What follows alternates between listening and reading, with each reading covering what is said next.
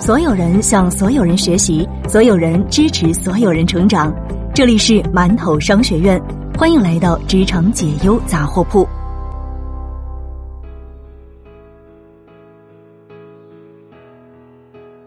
你好，这里是职场解忧杂货铺，我是悠悠。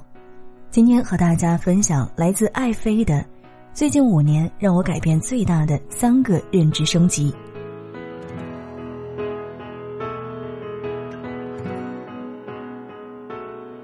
在步入职场刚满一年的时候，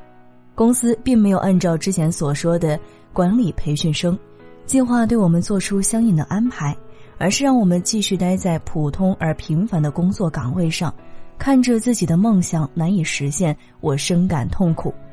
于是我一心想要晋升，想从普通的职员一跃成为副经理，然而我却没有认真的想过。自己那个时候的能力是否真的配得上这个职位？后来我如愿以偿，在工作后不到两年的时间，就做到了世界五百强市场部副经理的位置，我非常的得意，也很满足。没过多久，我就发现这次的升职不是嘉奖，而是陷阱，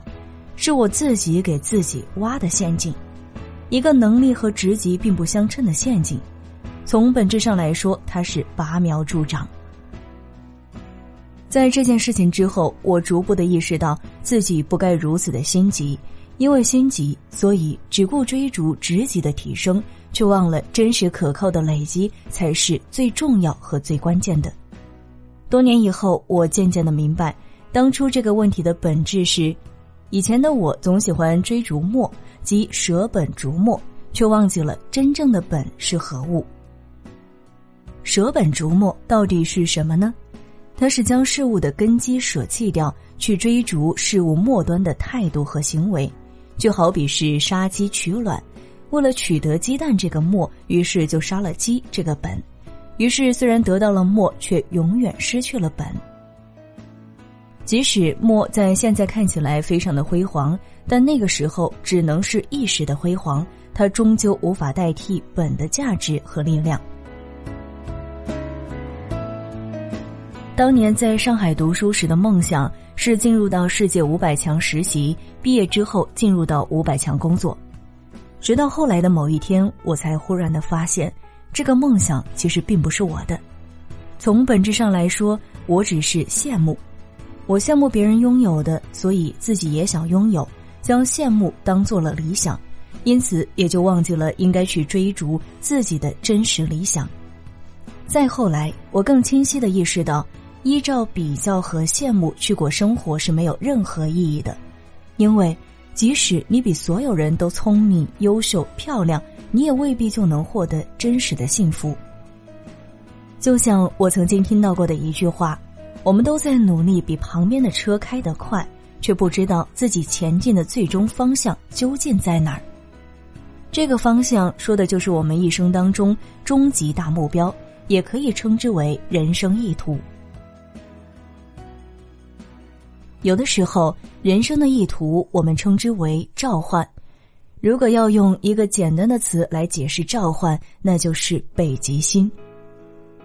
这个词来自于著名的神话学大师约瑟夫·坎贝尔。他说：“那个时候，我的心中就像是有一颗北极星在指引着，而我则一直在追随着这颗北极星，追随着来自于内心的极乐。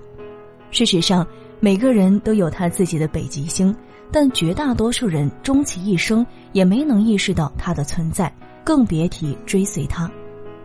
当北极星在天空闪耀的时候，会照亮你前方的路，于是你就非常愉快的走上去，感受到了极致的快乐。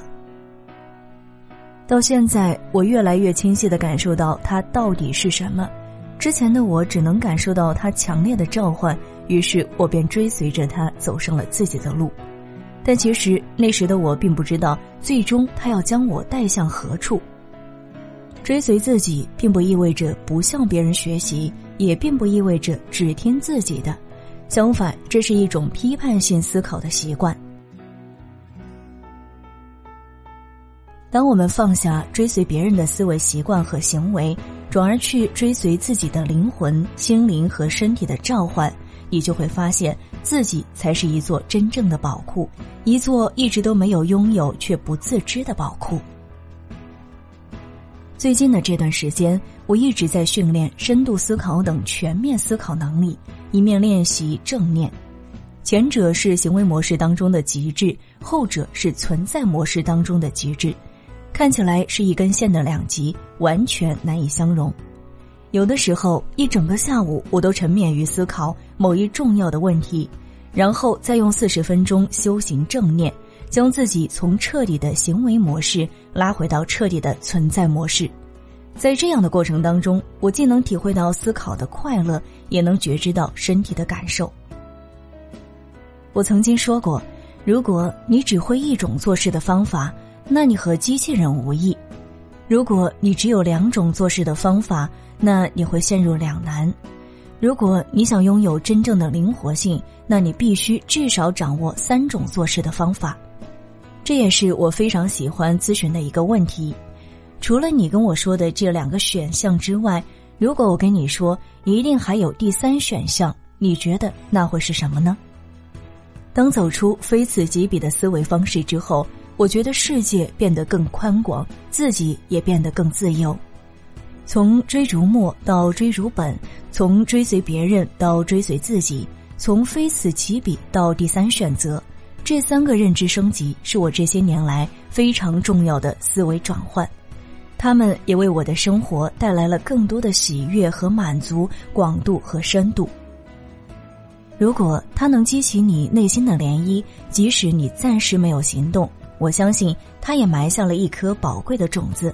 在未来的某一天一定能生根发芽，帮你实现想要的人生。